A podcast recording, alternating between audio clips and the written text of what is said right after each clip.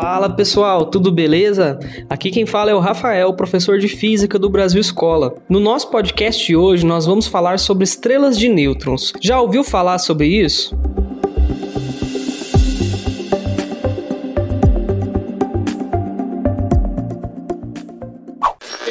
Pois bem, as estrelas de nêutrons são formadas quando alguma estrela muito massiva esgota por completo o seu combustível e então entra em colapso gravitacional. Mas o que vem a ser esse colapso gravitacional? O formato esférico das estrelas é resultado do balanço de duas forças, basicamente: a força nuclear, que tende a fazer com que a estrela se expanda, e a força gravitacional, produzida pela própria massa da estrela. Quando equilibradas, a estrela consegue permanecer naquele formato quase que perfeitamente esférico. No entanto, essas forças nucleares são produzidas graças à fusão de átomos de hidrogênio em átomos de hélio. Uma vez que a estrela já queimou todo o hidrogênio em seu interior, ela passa a perder um pouco dessa força nuclear, de modo que a força gravitacional ganha, fazendo com que a estrela se contraia cada vez mais em um espaço cada vez menor. Esse colapso gravitacional é tão intenso que os prótons e os elétrons que estavam ali presentes se fundem, dando origem a nêutrons. De acordo com o nosso conhecimento de astronomia moderna, quando a estrela tem até três vezes a massa do Sol, o final da vida dela pode ser uma estrela de nêutrons. No entanto, se essa massa for maior do que isso, é comum que essa estrela venha se tornar um buraco negro. O resultado desse colapso gravitacional deixa para trás um dos objetos mais densos do universo, as estrelas de nêutrons. Um objeto com a massa maior do que a massa do Sol, exprimido em um espaço de 20 km de diâmetro na média. Para você ter uma ideia, uma colher de açúcar da matéria que compõe uma estrela de nêutrons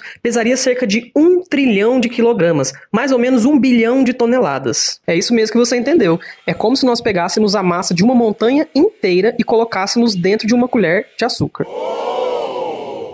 A maior parte das estrelas de nêutrons simplesmente não podem ser detectadas porque elas não emitem qualquer tipo de radiação. No entanto, em certas circunstâncias, elas podem ser facilmente observadas, como é o caso dos pulsares ou magnetares, que são simplesmente categorias de estrelas de nêutrons que giram em uma velocidade tão grande que acabam produzindo um campo magnético extremamente intenso e um feixe de partículas que atravessa enormes distâncias ao longo do universo. Em alguns cantos do universo também é possível observar a presença das estrelas de nêutrons no centro das supernovas. Supernovas são estrelas que acabam morrendo durante uma explosão extremamente violenta, que lança todas todas as camadas exteriores da estrela a velocidades muito próximas à da luz, deixando lá no centro um pequeno núcleo que vai se tornar uma estrela de nêutrons. Nesses casos, e no caso de estrelas binárias, quando elas se chocam, também é mais fácil detectar as estrelas de nêutrons, porque em volta delas é possível detectar a radiação emitida pelos gases que estão em volta da estrela, girando em alta velocidade. Esses gases são o que a gente chama de disco de acreção. Agora que a gente já tem uma visão geral sobre o que são as estrelas de nêutrons, vamos falar mais um pouco sobre aqueles tipos especiais de estrelas de nêutrons, os pulsares e os magnetares.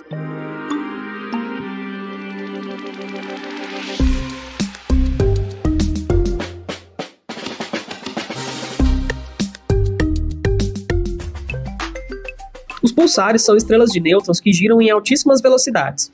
Juntamente com seu intenso campo magnético, essas estrelas conseguem produzir jatos de partículas que viajam numa velocidade muito próxima da luz e que podem ser detectados até mesmo daqui da Terra. Quando os pulsares foram observados pela primeira vez, os astrônomos pensavam que se tratava até mesmo de uma mensagem alienígena, devido à enorme irregularidade de tempo entre os flashes de luz que eram vistos aqui. Você pode tentar imaginar um pulsar como sendo um grande farol que ilumina o universo, assim como os faróis que a gente encontra aí iluminando os mares para que os pescadores consigam achar o caminho de volta para casa. A analogia é mais ou menos assim: a luz que é emitida pelos faróis tem um certo período e você só consegue ver ela quando ela aponta na sua direção.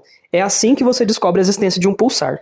Os magnetários, por sua vez, são estrelas de nêutrons que apresentam um campo magnético extremamente elevado, da ordem de alguns bilhões de teslas. A principal característica dessas estrelas é a alta emissão de raios gama e também de raios X. Essas emissões são raras e acontecem quando o campo magnético ou a superfície dessa estrela, que são altamente ligados entre si, sofrem alguma mudança na sua configuração.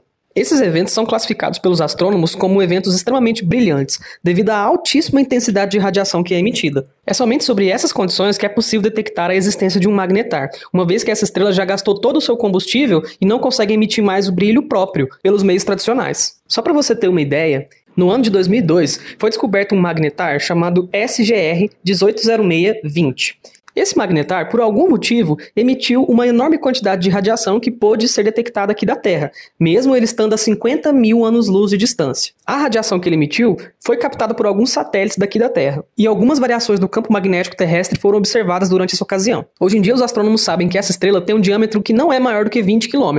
Além disso, ela gira em torno do próprio eixo com um período de mais ou menos 7 segundos. Isso faz desse magnetar uma das estrelas de nêutrons lentas, porque existem estrelas que conseguem dar uma volta em torno do próprio eixo em um tempo de mais ou menos um milissegundo. Outro fato interessante sobre essas estrelas é a enorme intensidade gravitacional delas, que pode chegar até mesmo a 10 elevado a 12 metros por segundo ao quadrado, ou seja, 1 trilhão de metros por segundo ao quadrado. Na situação em que o SGR 1806 foi descoberto, os astrônomos calcularam que a emissão de energia foi de aproximadamente 10 elevado a 40 watts. Mas o que, que é isso? Essa quantidade de energia é o equivalente a toda a energia que o Sol consumiria durante 150 mil anos. No entanto, ela foi liberada em menos de um décimo de segundo. Além de ter ensinado novas coisas para os cientistas, a descoberta do SGR 1806 mostrou para nós que se algo parecido com isso acontecesse a pelo menos 10 anos-luz de distância da Terra, nós teríamos sido completamente extintos. Essa descoberta também fez com que alguns cientistas pudessem considerar a explosão de raios X e raios gama de magnetares não tão distantes como sendo motivo de algumas extinções em massa que já aconteceram aqui na Terra. Se um feixe de partículas e ondas eletromagnéticas tão intenso passasse através de nós,